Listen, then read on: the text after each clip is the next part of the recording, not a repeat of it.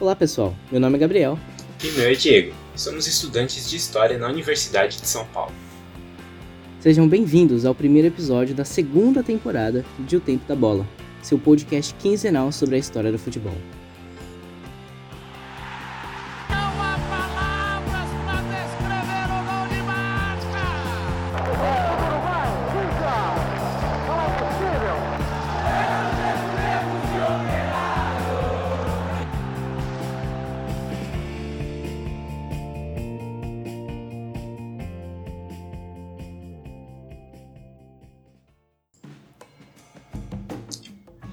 Chegamos à nossa nova temporada, a segunda temporada de O Tempo da Bola, depois de um caminho muito longo na primeira temporada. Olá, Diego, como é que você vai, meu querido amigo corintiano?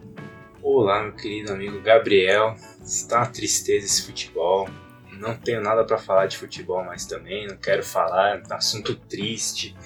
Acho melhor a gente falar de outra coisa, tipo história Vamos medieval. então can... não vamos falar de história medieval nesse, nesse programa. Vamos falar de história colonial do Brasil, que é muito mais legal. Mas vamos cancelar então o futebol nesse programa, porque neste lado aqui também a coisa não está muito legal.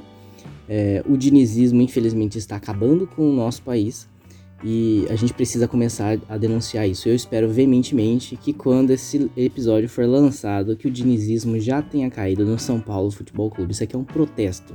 Espero que a CBF tem que não... valorizar os heróis nacionais, mas tudo bem. Então, meu amigo Gabriel, que, gente faz nesse episódio? Não, não, não, não, não, sem, sem Thiago Nunes. Vamos pro que interessa, que tá, tá triste. Então, Gabriel, o que, que a gente vai falar nessa segunda temporada? É o seguinte, meu querido. É, nessa segunda temporada a gente vai mudar um pouco os ares que a gente tinha falado lá na primeira. Na primeira, quem, quem lembra, quem acompanhou a gente, a gente agradece muito vocês que nos acompanharam. Também agradece muito quem tá chegando agora. É, na primeira temporada, a gente tá, tava falando um pouco sobre como que o futebol chegou à cidade de São Paulo, como é que o futebol também chegou à cidade do Rio de Janeiro, como é que ele se desenvolveu. Então a gente ficou muito naquele recorte temporal da Primeira República. Só que agora a gente vai mudar um pouco o recorte temporal também e a gente vai mudar a temática, porque nesta temporada a gente vai estar tá falando sobre o futebol descendente, um nome que o nosso querido colega é, Henrico Espadiari, lá do, lá do Lulopédio, ele sugeriu pra gente para essa temporada, porque a gente vai estar tá pensando aqui naqueles jogadores, naquelas jogadoras uh, que não se encaixam dentro do ideal masculino, heteronormativo, uh, viril, que o futebol, no senso comum pelo menos, ou aquela mentalidade de que o futebol é de homens, uh, impõe a essas pessoas. E nessa temporada a gente vai estar tá mostrando que essas pessoas uh, também podem jogar e jogam futebol, como é que elas jogam e como é que elas fazem para resistir a toda a marginalização e a discriminação que elas sofrem quando elas estão jogando futebol.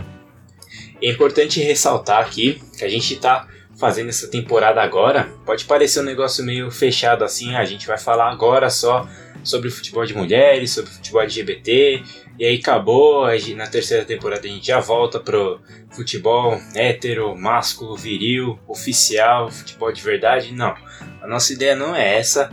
A gente está querendo trazer para vocês aqui agora um pouquinho do tema focado mais de fato nessa temporada nesses temas do futebol dissidente, nos futebols dissidentes. Mas a gente, a gente sempre quer deixar, dar uma passada também é, não só deixar fechado nessa temporada, né, esses temas. A gente quer também abordar isso em outros episódios que podem parecer que ah, não tem a ver com isso, mas sempre tem a ver e é isso que a gente quer, quer fazer aqui nesse podcast. A gente quer sempre trabalhar para quebrar essa ideia de, de, um episódio das minorias e vamos voltar para a história de verdade. A gente quer tentar quebrar isso aí, não é mesmo? É mostrar, é mostrar que o futebol ele não tem um futebol oficial, né? Um, o futebol ele engloba todo mundo e todas essas pessoas, todas essas, todas essas pessoas jogam seu próprio futebol. Né? O futebol não pode ser tratado mais como o futebol oficial dos homens e o resto, os, os, os oprimidos, a minoria. Não, são todos futebols. Exatamente. E agora falando mais aqui da nossa temporada, né, nossa segunda temporada, a gente planejou três episódios para falar sobre o futebol de mulheres e dois para o futebol LGBT. É, nessa nossa primeira parte, a gente vai fa falar aqui agora dela. É, a gente pensou nos três episódios meio que seguindo uma linha cronológica, né? desde o dos primórdios, do começo, como começou e tudo mais, até os dias de hoje. Como marco aí famoso é a Copa de 2019, né, que todo mundo acompanhou bastante, não é mesmo? A gente quer sempre entender, tentar entender como que ele se desenvolveu, é, pensando também nas proibições que ocorreram, nas opressões, porque o futebol de mulheres é acima de tudo uma história de luta, de resistência. E acho que é basicamente isso aí, né? É isso aí mesmo, Diego, é isso aí. Então vamos começar esse episódio, vamos para a nossa narraçãozinha especial do coração que a gente separou para vocês. Ficaram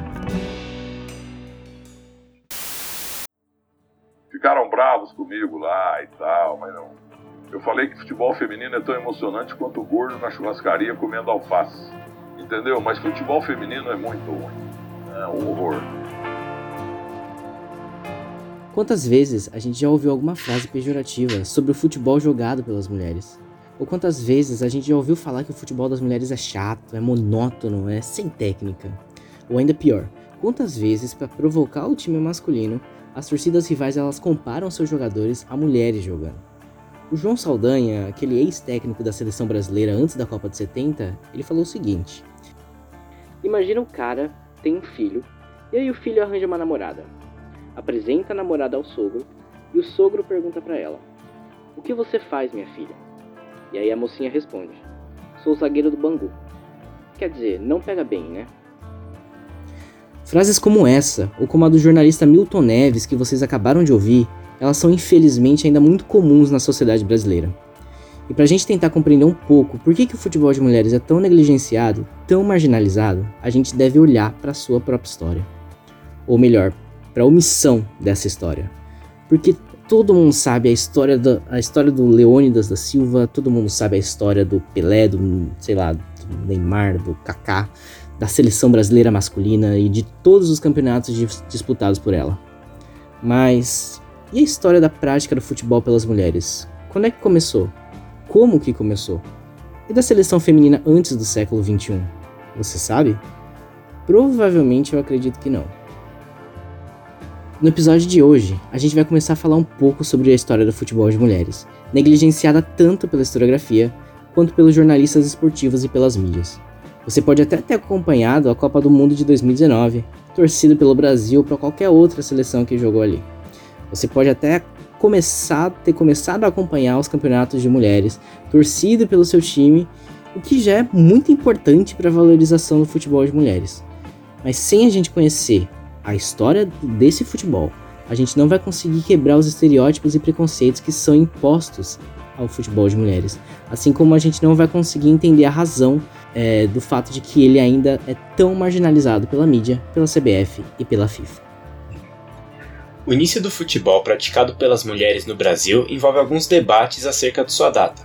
O historiador Sebastião Witter vai entender que a primeira partida ocorreu em 1913 em São Paulo, uma disputa entre o time de mulheres do bairro do Tremembé e o do Cantareira. Mas outros historiadores vão compreender que essa partida, na verdade, foi realizada por homens travestidos de mulheres, que era uma prática muito comum naquela época. Independentemente dessa data de surgimento, a primeira metade do século XX ser marcada pelo grande crescimento do futebol de mulheres. Foram vários os clubes de mulheres formados, várias as partidas registradas, inclusive muitas delas recebendo destaque em jornais famosos. É, no entanto, ao mesmo tempo que parte da mídia promovia o futebol de mulheres, ela também queimava a sua imagem com argumentos que hoje pareceriam um grande absurdo, mas na época eles eram validados e aceitos até por intelectuais e cientistas. Para entender melhor esses argumentos, a gente tem que retomar as discussões sobre as questões higienistas e eugenistas que a gente destacou nos, em alguns episódios anteriores para vocês, principalmente no nosso episódio 3 sobre a formação do futebol na cidade do Rio de Janeiro na época era a capital do Brasil. Vocês lembram dessas ideias? Então, para dar uma retomadinha aqui para vocês, elas consistiam na crença de que o desenvolvimento de uma sociedade devia estar em paralelo com o seu desenvolvimento sanitário e higiênico. Mas essa higiene, na época, ela significava que as pessoas que não estivessem de acordo com o modelo de corpo, de classe social, de etnia, de gênero, elas deveriam ser marginalizadas e deixadas de lado desse progresso. Ou seja, pessoas negras, pobres, mulheres, qualquer outra pessoa que não tivesse um padrão de corpo, que não estivesse encaixado nesse padrão, é, um padrão de beleza, de comportamento, que fosse condizente essa narrativa higienista, eles eram marginalizados. A gente não pode esquecer que dentro dessa narrativa, homens e mulheres possuíam funções muito bem estabelecidas. Os homens trabalhavam e eram os chefes da família, enquanto as mulheres tinham o papel da gestão da casa e dos filhos, e também um papel muito importante de progenitoras. Então, o papel da mulher acabava sendo muito fundamental para essa narrativa, no sentido delas serem responsáveis pela formação das crianças que futuramente deveriam também ser condizentes a esses padrões de beleza, né, de comportamento. Mas com a formação de times de mulheres, muitos jornalistas e médicos começaram a discursar contra a prática do futebol pelas mulheres, porque, segundo eles, esse esporte era muito violento para elas jogarem. Com isso, ele poderia degenerar o papel delas na sociedade no momento, que elas estariam jogando um esporte voltado ao público masculino. E além disso, esse esporte ele poderia comprometer a sua saúde física. Consequentemente, vai comprometer também a gestação dos futuros filhos, né? Eles não iam nascer saudáveis, que era algo bastante negativo para uma sociedade com mentalidades higienistas. A gente pode ver esse tipo de justificativa numa nota feita pelo jornalista helênico para a Gazeta Esportiva. Quem conhece educação física e sabe, pois, quais os esportes que a mulher pode e deve praticar, dadas as suas condições fisiológicas. Somente o tênis e a natação são aconselháveis, assim mesmo com moderação. Também vemos isso na nota da subdivisão de medicina do governo Vargas. Efetivamente, o movimento que se esboçou nessa capital para a formação de vários quadros femininos de futebol é desses que merecem a reprovação das pessoas sensatas, já pelo espetáculo ridículo que representa a prática do association pelas mulheres, como também pelas razões de ordem fisiológica que desaconselham sumariamente um gênero de atividade física tão violento, incompatível mesmo com as possibilidades do organismo feminino. Depois de uma grande pressão por parte da imprensa, de associações médicas e do governo, a prática do futebol pelas mulheres seria proibida em 1941 por meio de um decreto-lei do presidente da época, Getúlio Vargas. Mesmo com o crescimento dos movimentos feministas na época, mesmo com a conquista do voto feminino em 1932 e sua incorporação à Constituição em 1934, mesmo com esse, todo esse contexto histórico que parecia ser bastante favorável, o futebol vai ser proibido às mulheres, permanecendo assim até a década de 1980.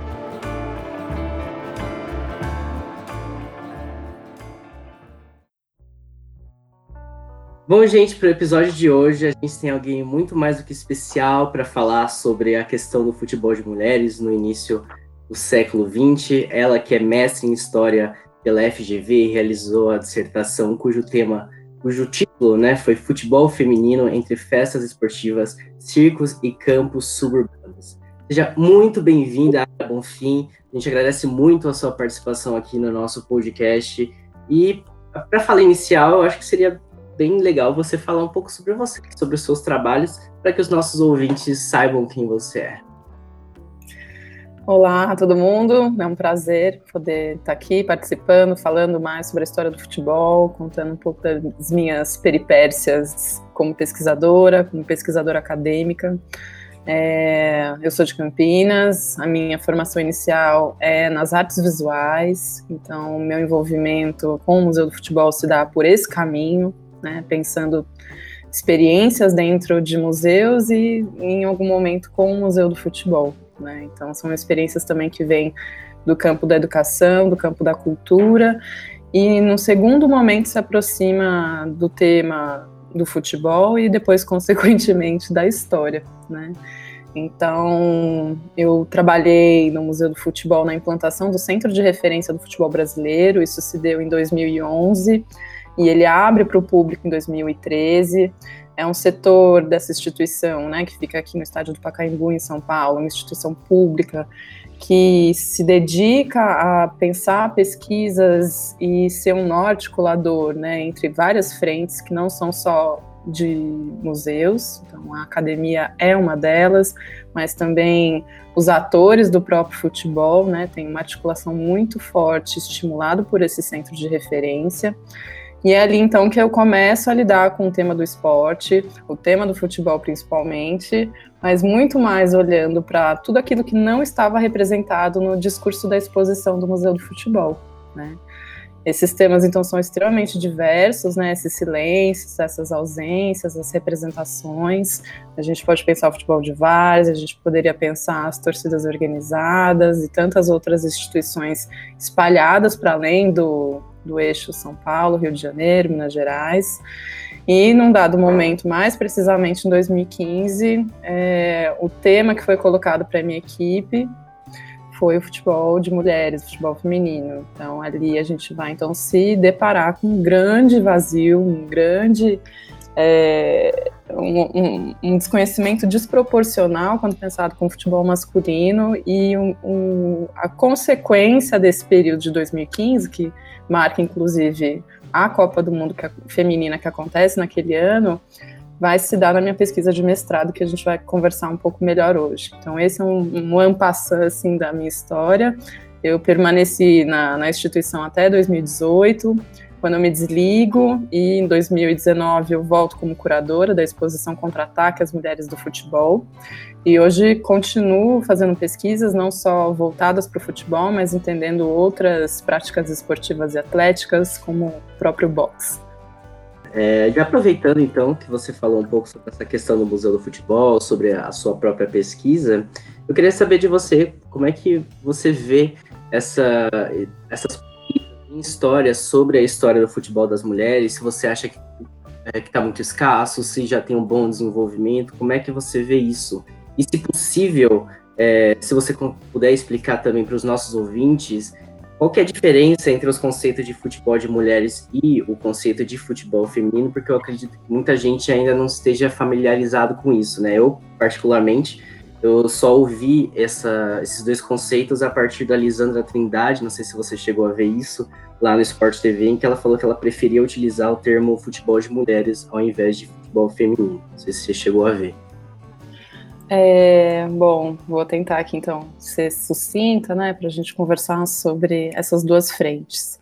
É, a primeira delas, né, sobre esse conjunto, né, de pesquisas, de organizações historiográficas sobre o futebol praticado pelas mulheres, pelas brasileiras, tudo isso na cena de 2015, que já é um cenário interessante para quem acompanha a modalidade, foi um ano importante, decisivo, que não diferente de 2019, que foi pujante, né? Acho que todo mundo notou que havia uma Copa feminina, mas uh, em 2015 a gente vinha de uma sequência de uma Copa do Mundo masculina que acontece aqui, onde você vê um país, né, só falar sobre aquilo, com investimentos publicitários, com investimentos públicos de todas as ordens, desde do próprio museu, como né, a construção dos estádios, e um 7 a 1 aí para marcar de, de fato a nossa história esportiva, mas a, a, sequência desses episódios vem acompanhada de uma Copa Feminina que nem sequer foi pensada de acontecer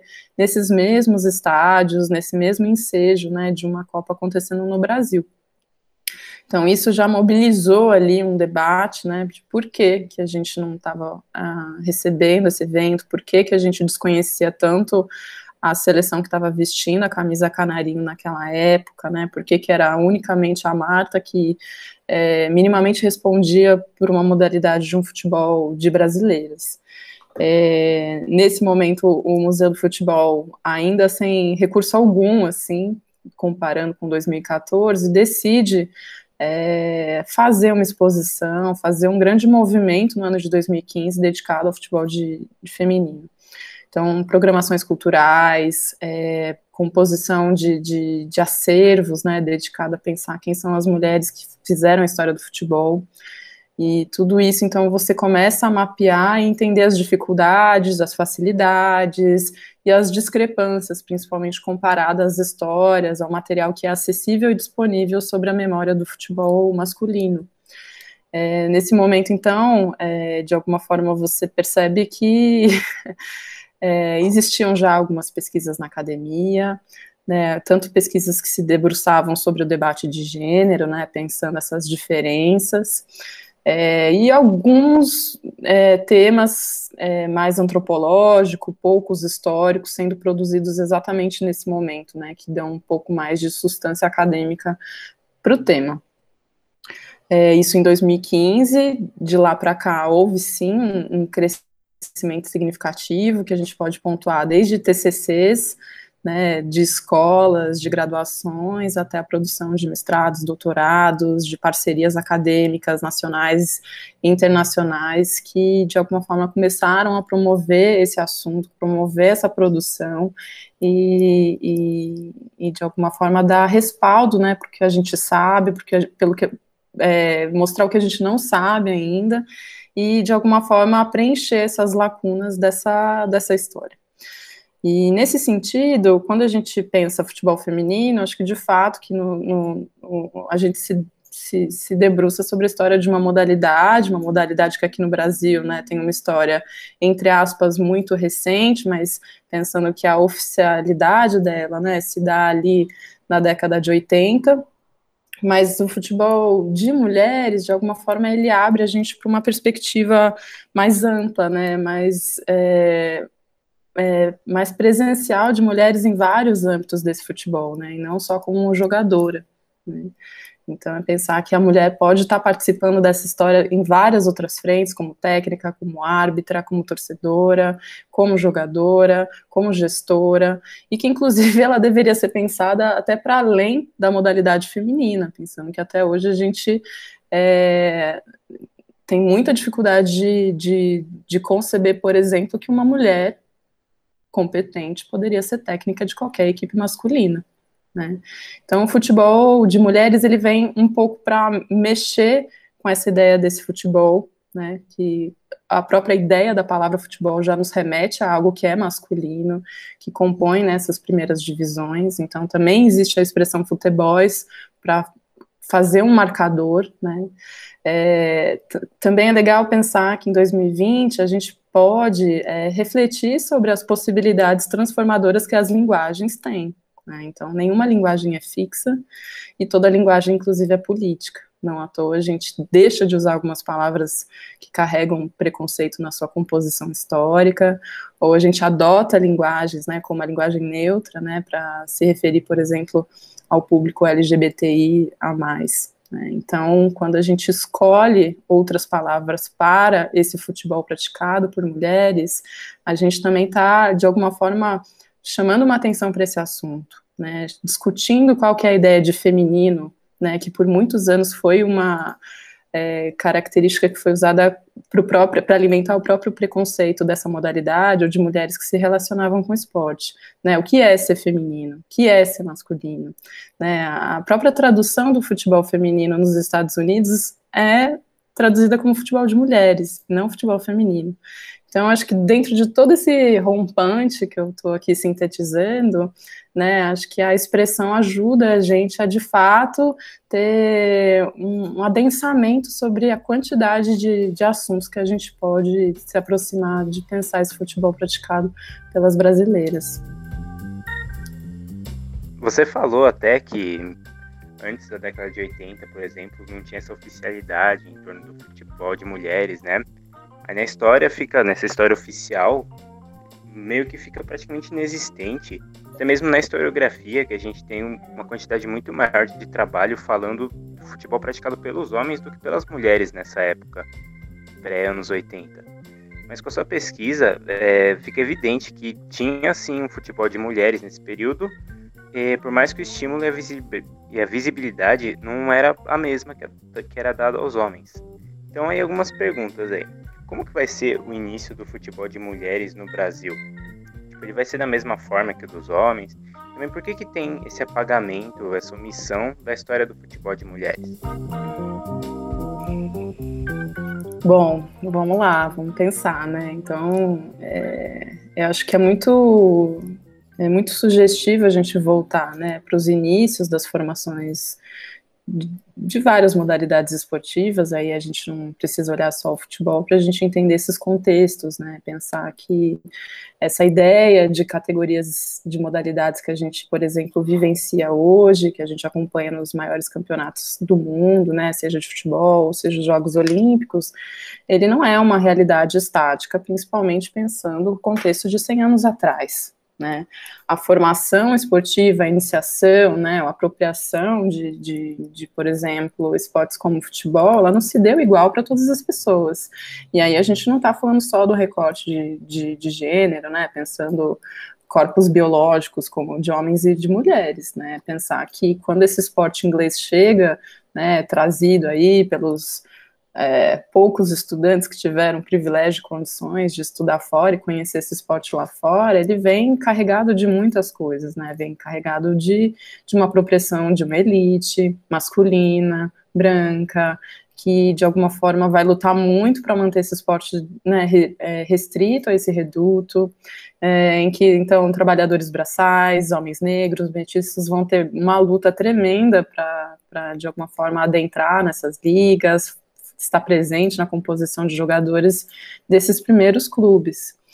E isso tem a ver com uma quase uma desumanização dessas pessoas, né, onde você não as considera iguais. Isso é algo muito relativo à experiência dessas mulheres, né? Então, por mais que já existissem né, famílias torcedoras que compunham esse ambiente né, dos, das festividades esportivas do início do século XX, é, a, a, a, composição né, de, dessa experiência atlética né, já vai de alguma forma delimitar né, para quem que é feito esse jogo e, e decisivamente, é, claramente não é feita para as mulheres. Né.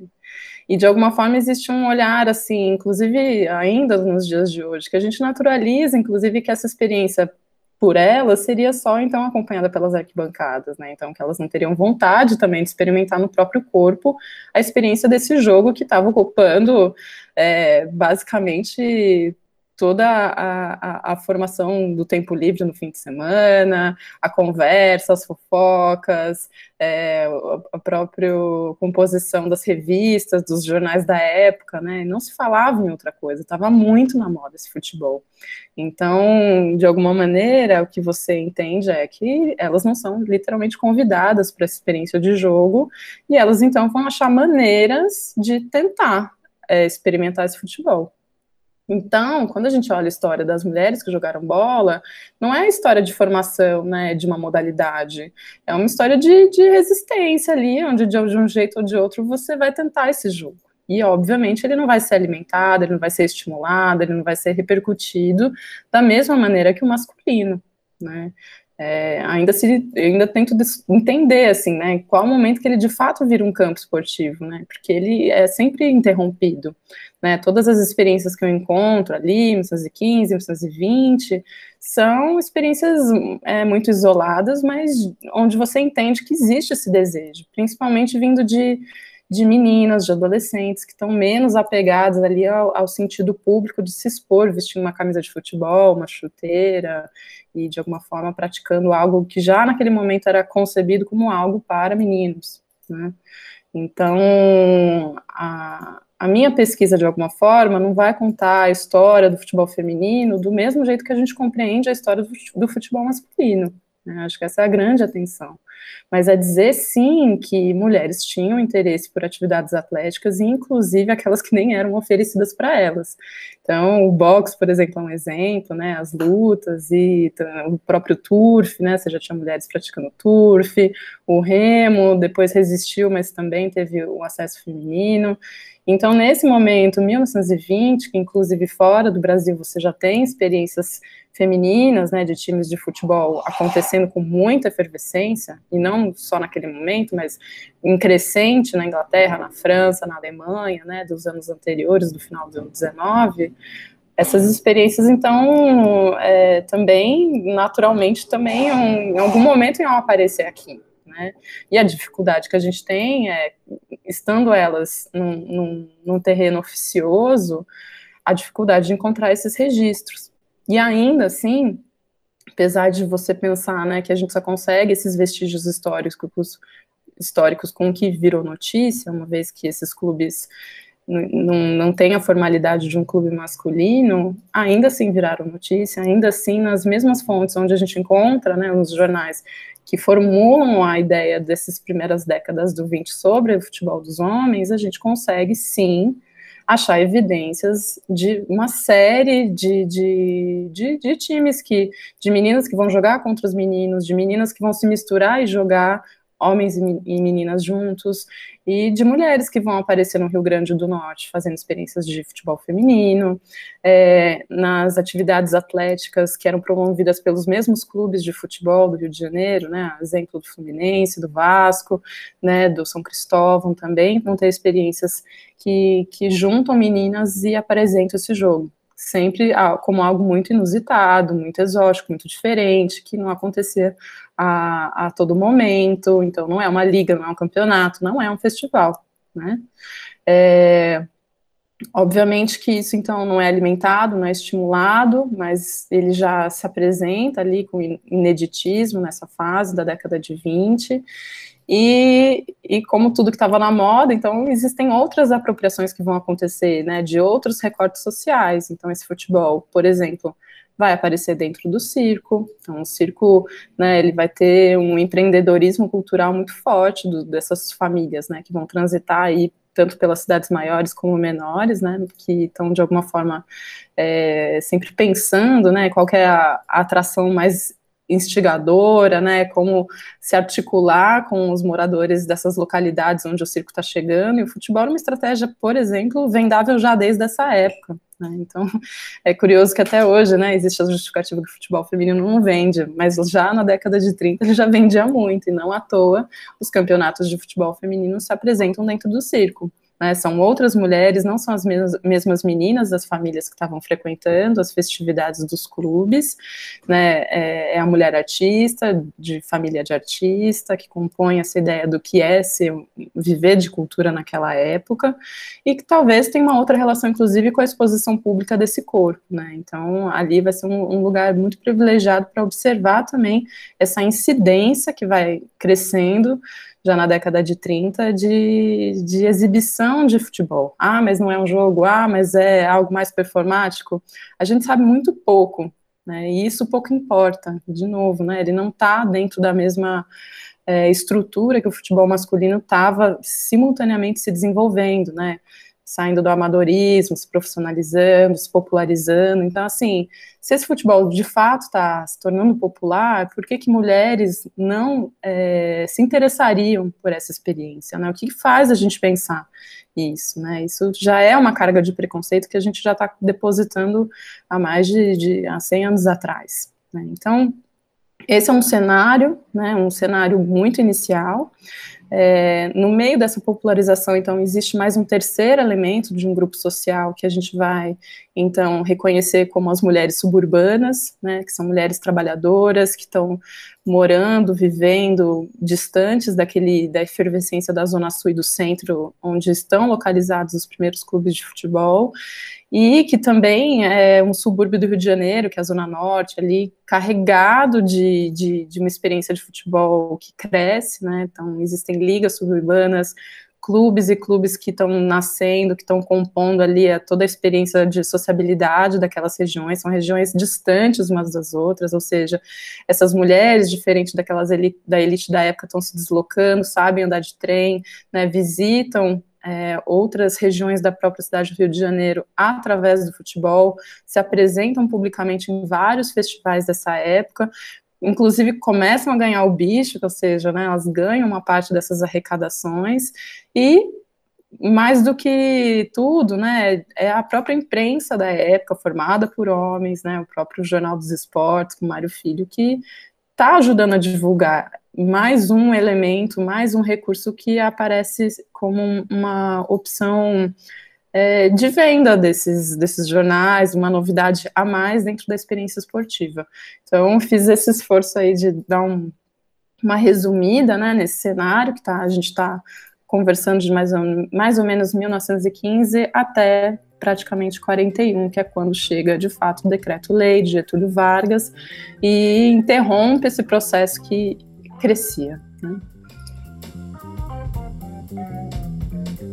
Aproveitando que você já fez uma delimitação aí desses espaços, que foi uma coisa que inclusive eu achei muito interessante na sua dissertação, né, no, nas festas esportivas, no circo e nos subúrbios, como é que você viu na sua pesquisa é, o desenvolvimento para cada um desses espaços do futebol das mulheres? Quais que foram as semelhanças e as diferenças que você conseguiu identificar em cada um desses ambientes? Eles são todos diferentes, Gabriel. É, a única semelhança, de fato, é pensar que são mulheres praticando o futebol e, e que são grupos de pessoas que estão contaminados por uma moda que, de fato, está chegando com tudo naquela, naquele momento, né? Chegou e chegou para ficar e não parou de crescer e ocupava os espaços, né? Então, o futebol, de fato, era um tema que era muito difícil de ser ignorado, né? Então, ao mesmo tempo, a manutenção dessa prática, ela, enfim, ela está de alguma forma associada ao movimento das próprias ligas de futebol, dos próprios campeonatos, desses calendários, né? E as mulheres não vão beber disso, né? Mas elas vão, de alguma forma, então, se alimentar daquele cenário externo que está acontecendo masculino, né? É, a cena do circo, como eu expliquei, né, é uma cena que está é, dentro de um contexto que é né, a experiência das atrações. Então, os circos já se relacionavam com o futebol menos, mesmo antes da experiência de apresentar um futebol feminino, né? Então, eles faziam outras experiências, como vestir os cachorros com os uniformes do futebol, é, fazer uma espécie de um campeonato com mini bicicletas também vestidos, né, onde existe ali um, uma rivalidade, então, você vestia as camisas, né, numa cidade que você está chegando, num estado diferente, pegava muito bem, né, ajudava a vender os ingressos de forma seriada. Né, então, existe já esse interesse, que, né, colocando a grosso modo, é muito parecido, inclusive, dos dirigentes das próprias ligas, né, é, o associativismo das famílias, né, que frequentavam os clubes, isso também vai se modificar ali na década de 20, a ponto de você ter um afastamento das mulheres que iam junto com esses associados, e aí você passa a vender ingresso. Né, passa a ter essa preocupação, passa a entender quanto que vale, né, você investir nesse futebol.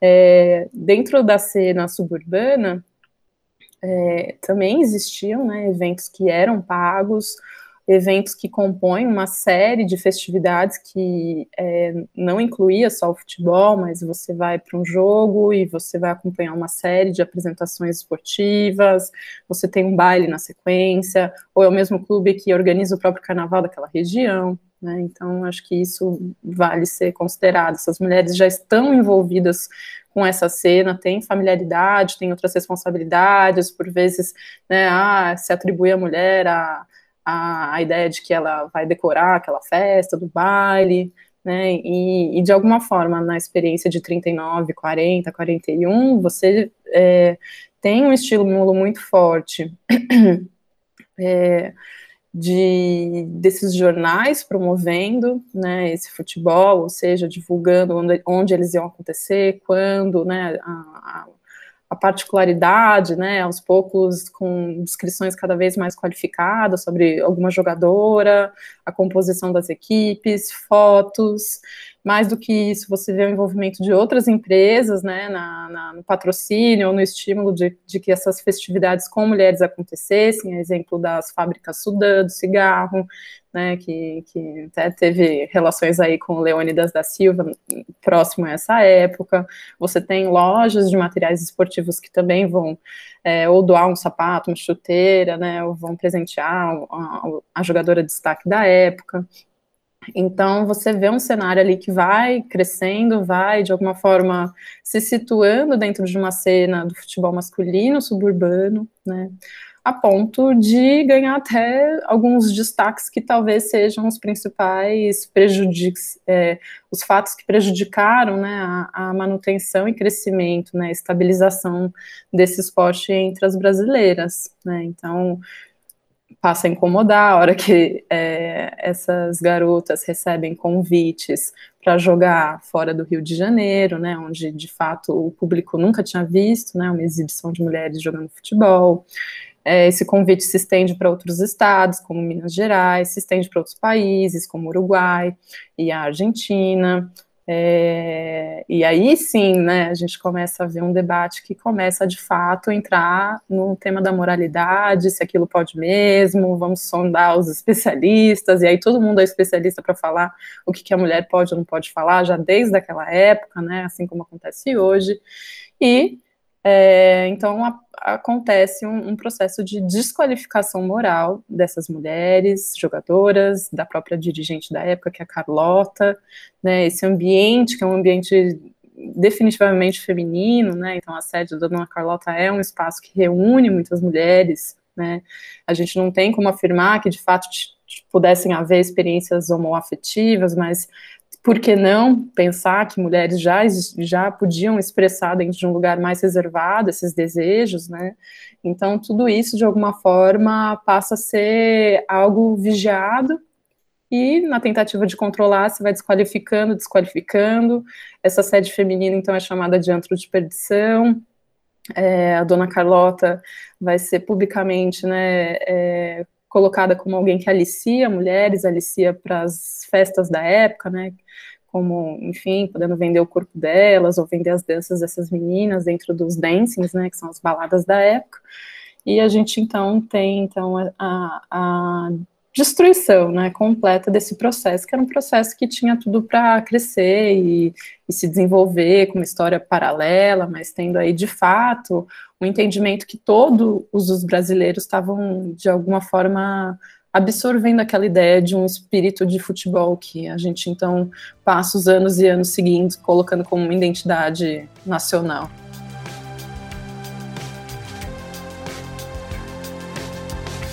Muito bem, Era. Muito obrigado pela sua participação. Eu achei ótimas falas, eu achei super importante, né, pra gente colocar o futebol de mulheres, a história do futebol de mulheres é, na jogada. Eu acho que, pela minha impressão, ficou um pouco de que há uma falta, pelo menos para mim, você também é, confirmou isso nos estudos de história do futebol de mulheres. Eu acho que é super importante você vir aqui falar conosco, é, e também faremos mais episódios sobre isso. Espero que no futuro você também volte aqui para conversar conosco novamente.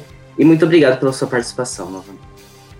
Eu que agradeço, Diego, Gabriel. Acho que tem muitas histórias a serem reencontradas para quem está né, tá dedicado a pensar esses passados né, esportivos, seja de futebol, seja de tantas outras modalidades, e pensar que os esportes, apesar deles nascerem já generificados, né, divididos entre homens e mulheres, a gente está falando da mesma história. Da história de impeditivos, de quem se deu bem, de quem não pode jogar, de quem reverteu situações. Então, por mais que seja uma história muito diferente uma da outra, é a história da mesma coisa, é a história do futebol, quando a gente olha para essa história do futebol das mulheres.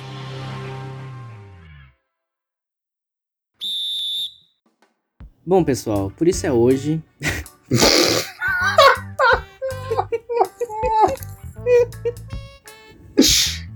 Ah, Ai, caraca.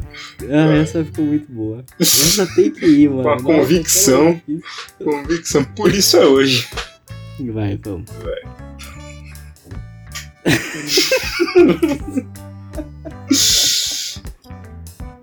Eu não consigo mais olhar essa frase. Põe por hoje é só. Bom, pessoal, por hoje é só. Muito obrigado por vocês estarem ouvindo o nosso podcast. A gente fica muito feliz com isso. Siga a gente nas nossas redes sociais, compartilhem com os amigos de vocês, ajudem a gente a continuar construindo esse podcast para vocês de coração. E até daqui a duas semanas. A gente agradece novamente a participação da Aira e principalmente a sua participação, meu querido ouvinte, minha querida ouvinte, é muito importante pra gente. E até o próximo episódio de O Tempo da Bola. Esse podcast independente, produzido por Gabriel Yukio e Diego Cópio, faz parte da Ludosfera, a rede de conteúdo sobre futebol do site Ludopédio. Siga os nossos canais digitais e apoie o nosso financiamento coletivo ludopediafc.com.br.